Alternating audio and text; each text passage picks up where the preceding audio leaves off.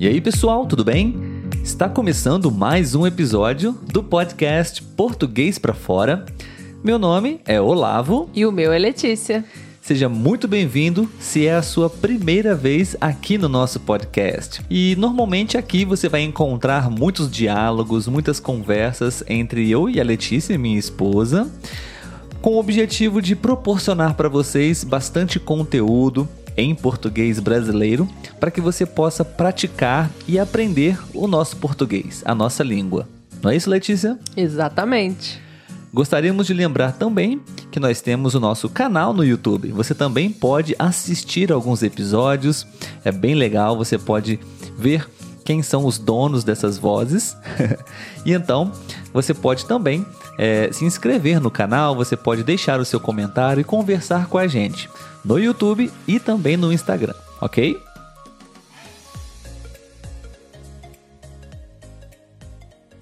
Muito bem, Letícia, você está com frio ou está com calor? Calor. Por que você está com calor, Letícia? Porque estamos quase entrando no verão. No dia em que nós estamos gravando esse episódio, nós estamos prestes a entrar na estação do verão, oficialmente, né? Isso aí. Vamos falar no episódio de hoje, pessoal, sobre essa estação do ano, o verão, especificamente como acontece aqui no Brasil e as suas principais características, ok? O Brasil, ele é sinônimo de sol, calor, praias, e muitas pessoas procuram passear, tirar as suas férias aqui no Brasil, fugindo um pouco do frio europeu ou do frio dos Estados Unidos também, né, Letícia? Verdade. Então, nosso objetivo nesse episódio é falar um pouquinho sobre essa estação do ano e até mesmo algumas dicas para vocês para quando vierem para o Brasil já estarem preparados. Beleza, vamos começar com o calendário, Letícia. Você poderia dizer para os nossos ouvintes oficialmente qual é a data de início e qual é a data de término do verão brasileiro?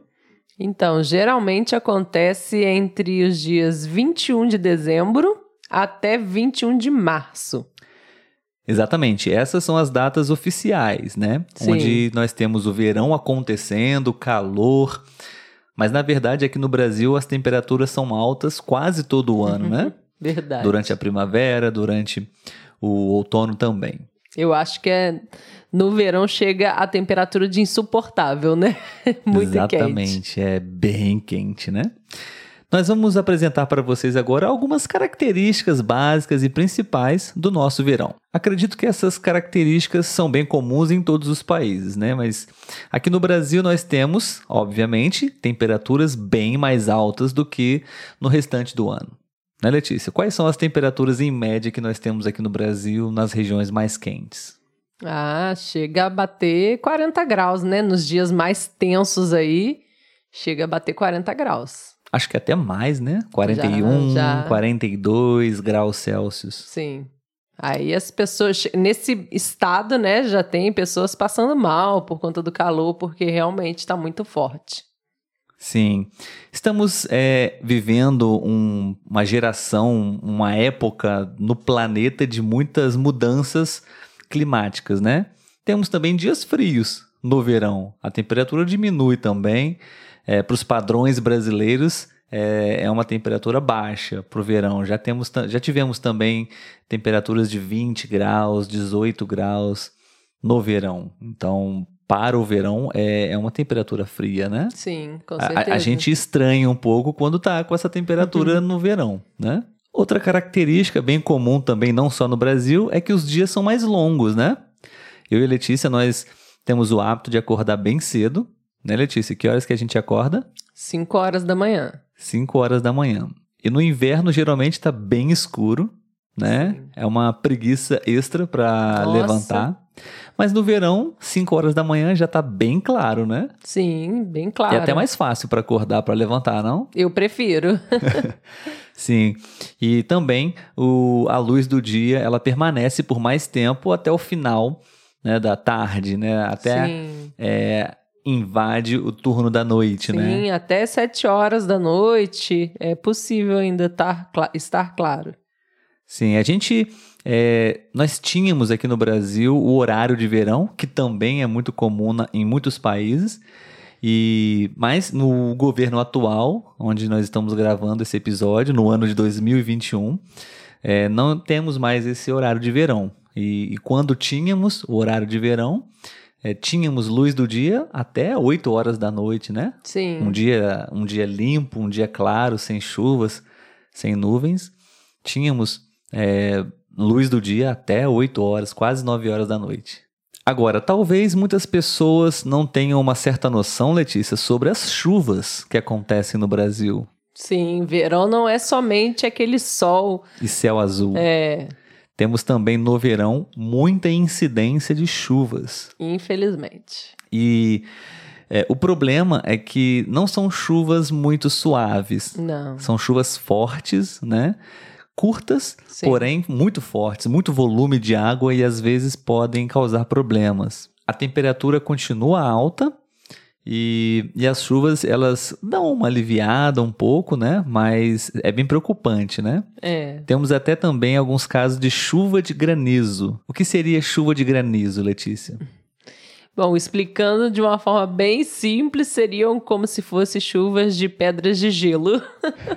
É o mais próximo que nós chegamos da, da neve. Verdade. Só que o Aqui. problema é que esse amassa o carro e não é muito legal. A nossa neve vem em formatos de pedras bem grandes e pesadas, né? Depende, né? Tem vários tamanhos aí. Exatamente. Então, é, é muito comum, pessoal, é, no verão brasileiro, temos um, o início de um dia muito bonito, com sol, céu azul, muito calor.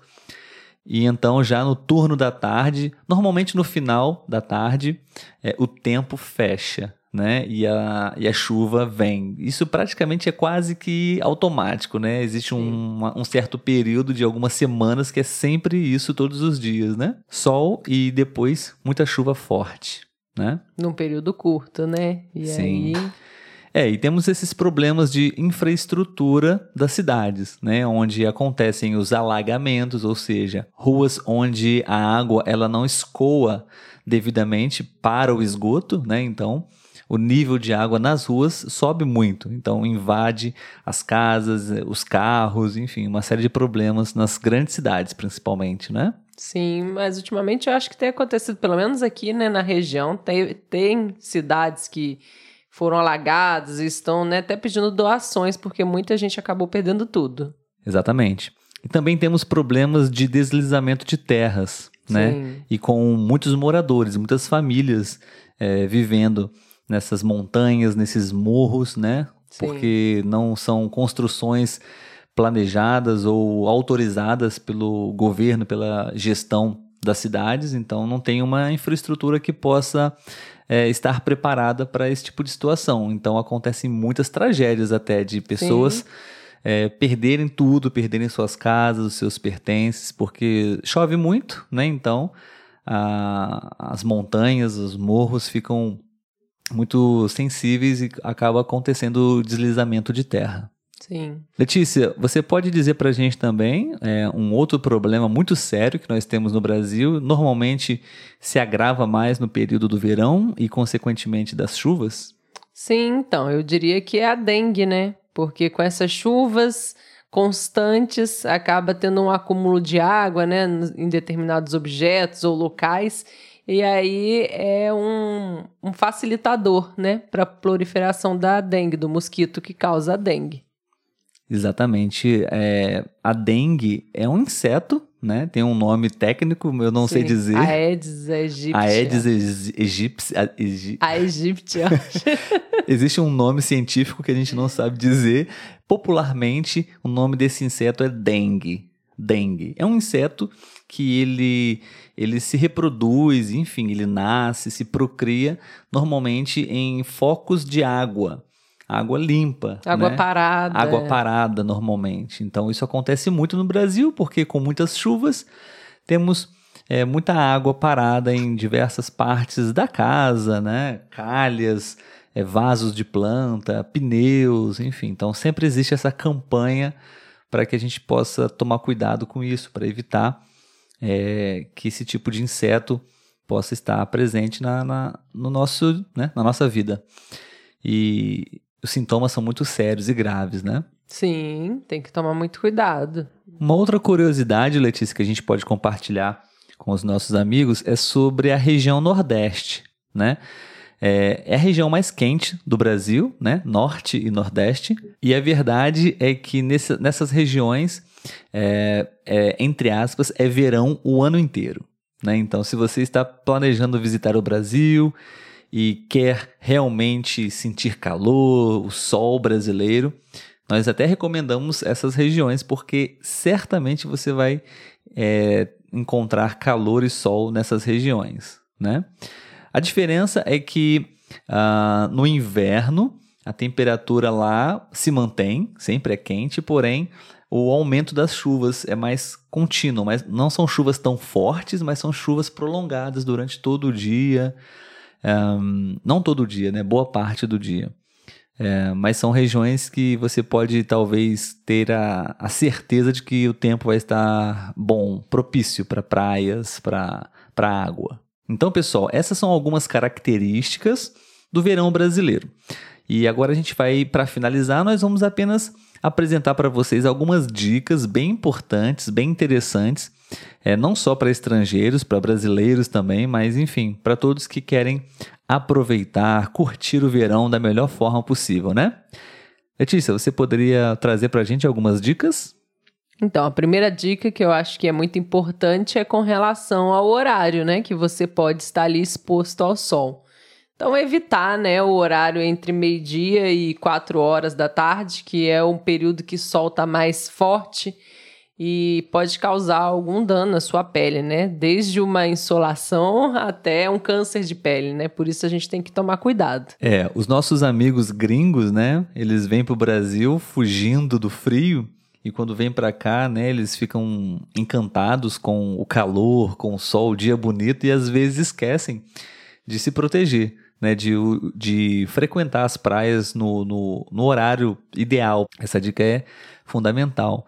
Tentar frequentar, né, ou estar exposto ao sol no, no início do dia ou no final do dia. São os melhores horários, né? Uma outra dica que pode ser até um pouco boba, mas que realmente faz a diferença é você buscar usar roupas de algodão e cor claras porque a cor escura realmente acaba esquentando mais. Né? Se você coloca uma blusa preta, uma blusa azul marinho, por exemplo, você tende a sentir mais calor do que se você coloca uma blusa branca.